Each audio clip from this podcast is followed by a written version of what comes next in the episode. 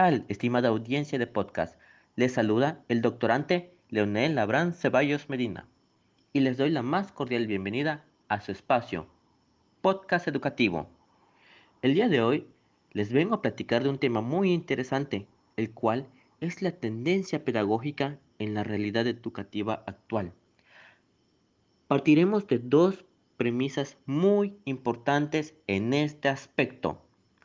La primera, la pedagogía autogestionaria y la segunda, que es la pedagogía no directiva, la enseñanza centrada en el estudiante.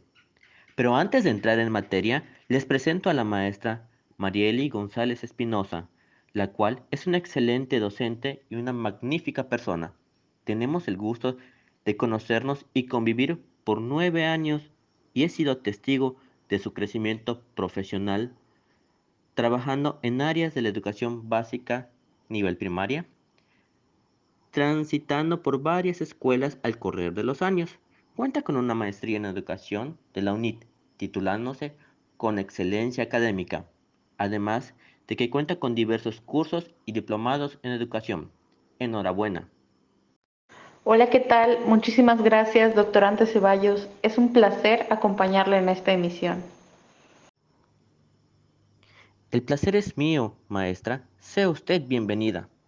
Primeramente, hablaremos sobre la pedagogía autogestionaria.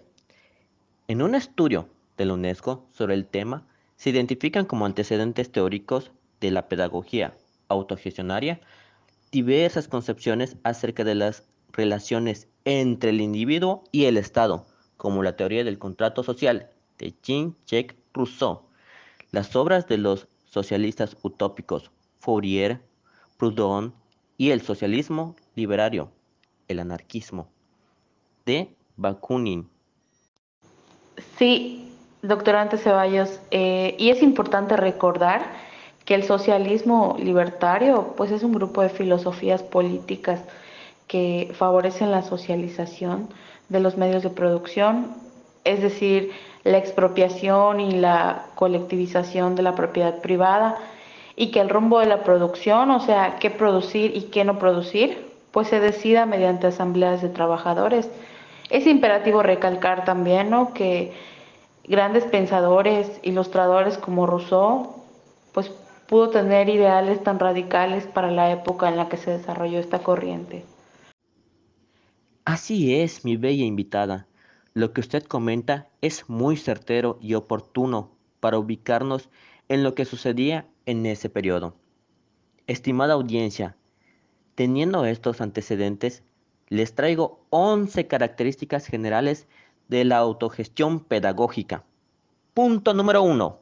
Los alumnos son considerados como sujetos con responsabilidad de aprender y perfeccionarse, los cuales participan activamente en la gestión y tareas escolares.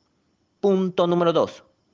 El profesor se caracteriza por su no directividad.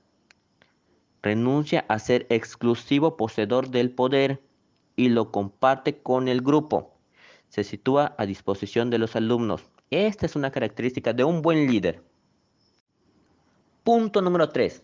En su rol de animador del grupo, el profesor no debe intervenir para ordenar, tomar decisiones, aconsejar o evaluar su participación debe consistir más en plantear preguntas. Punto número 4. Mediante la comprensión empática, el docente enriquece sus relaciones con el grupo, reformulando su planteamiento, relevando su preocupación por comprender lo que el grupo expresa, sus sentimientos. Punto número 5. Las intervenciones del docente deben registrarse por el principio de la demanda. Punto número 6. Solo pueden responderse a las demandas de todo el grupo. Punto número 7. La escuela constituye un grupo social con vida propia a partir de la participación directiva de todos sus miembros en su organización y funcionamiento. Punto número 8.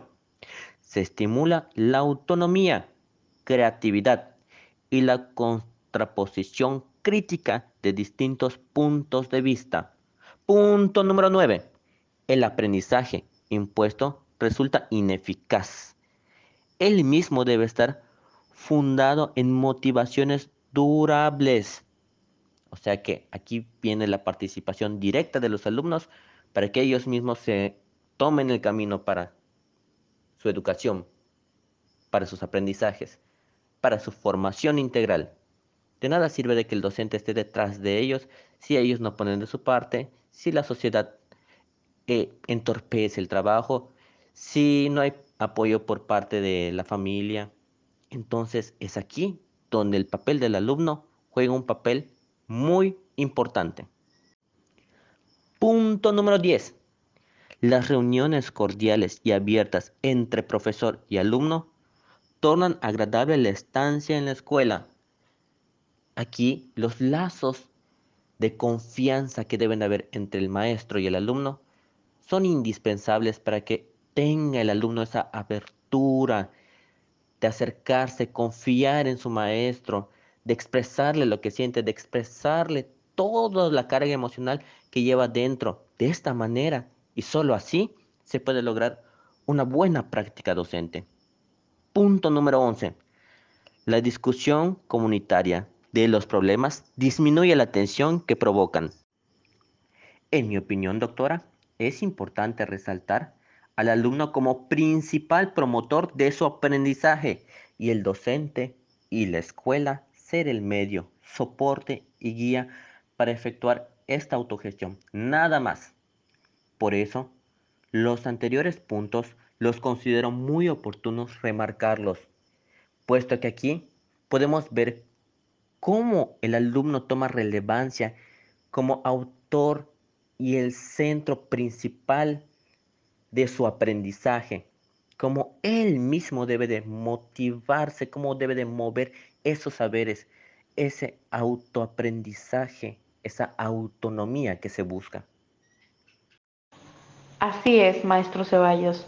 Resulta importante pues que el alumno desarrolle el saber, saber ser y saber hacer. Ahora, otro punto importante que me permito compartir con esta maravillosa audiencia es la pedagogía no directiva, la enseñanza centrada en el estudiante.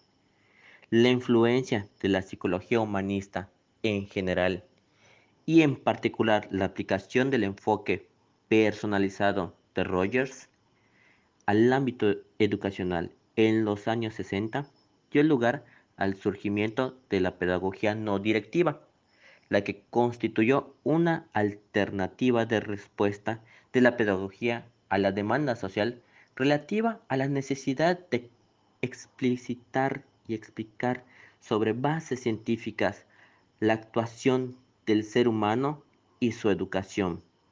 Claro, estamos hablando de los años 60, eh, pues podemos ubicarnos que el pensamiento no era muy abierto en ese entonces, la ciencia avanzaba un paso un poco lento a como estamos acostumbrados a verlo en la modernidad, o sea, en tiempo actual, ¿no?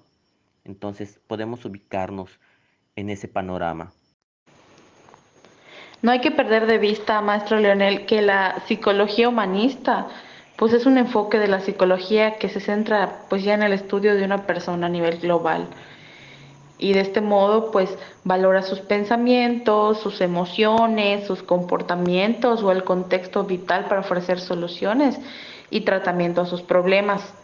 Y pues ya dicho lo anterior, pues ya esclarecemos un poco el panorama, lo cual pues es muy pertinente, en lo personal me resulta muy pertinente eh, aclarar esto para nuestra querida audiencia.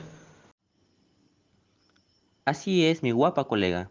También hay que dejar en claro que enseñar significa en la pedagogía no directiva permitir que el estudiante aprenda, es decir, propiciar las condiciones para que exprese libremente sus necesidades en un clima afectivo favorable de comprensión, aceptación y respeto.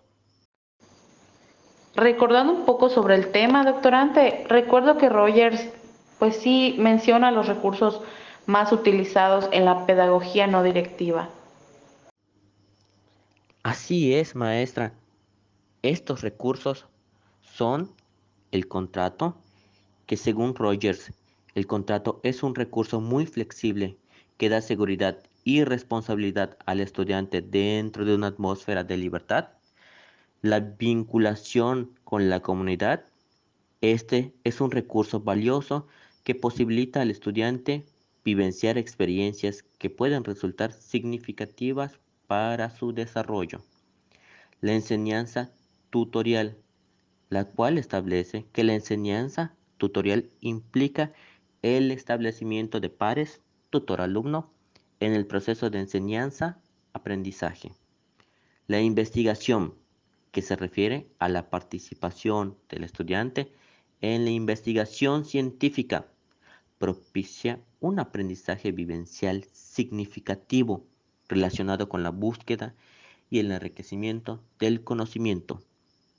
Los grupos de encuentro, que es otro valioso recurso para propiciar aprendizajes significativos, lo constituye la creación de grupos de encuentro, también denominados grupos T o grupos de reflexión.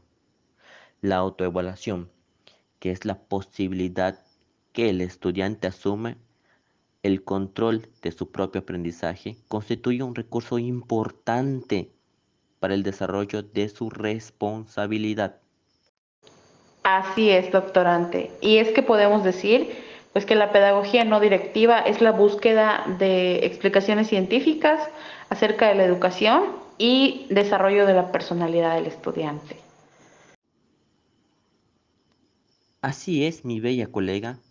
Bueno, apreciada audiencia. Recapitulando todo lo platicado este día, podemos resumir que la pedagogía autogestionaria como tendencia pedagógica tiene como objetivo supremo la transformación del proceso educativo capacitivo a punto de partida de una integración participativa directa de todos los interesados, profesores, alumnos e incluso los mismos padres de familia, en la planificación, organización y desarrollo de todas las esferas de la vida práctica. Mientras que la educación no directiva es un método educativo que sitúa al niño en el centro del aprendizaje, creando las condiciones y los entornos adecuados para que los niños construyan los aprendizajes a partir de sus investigaciones y sus descubrimientos. De aquí se empodera la autonomía del alumno. Muy bien. Y digo muy bien porque acabo de recordar que esto lo podemos afirmar bella maestra, en mi escuela donde laboro, en la primaria Mauro López Sosa, ubicada en Mococha, Yucatán, en la cual observamos prácticas docentes no mecanizadas, en las que el alumno está al centro de su aprendizaje y es el principal autor de su proceso adquisitivo de saberes. En esta escuela se elabora con una práctica docente diferente, transformadora, Bueno, maestra, le agradezco su participación. Es un placer tenerla en este programa y que nos abrume con sus conocimientos y, por supuesto, con su hermosura. Bella maestra.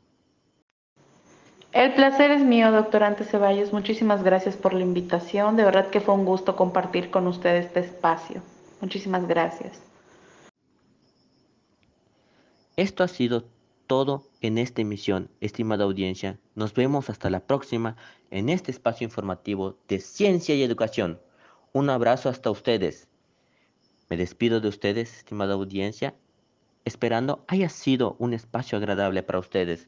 Nos vemos en la siguiente transmisión. Hasta la próxima.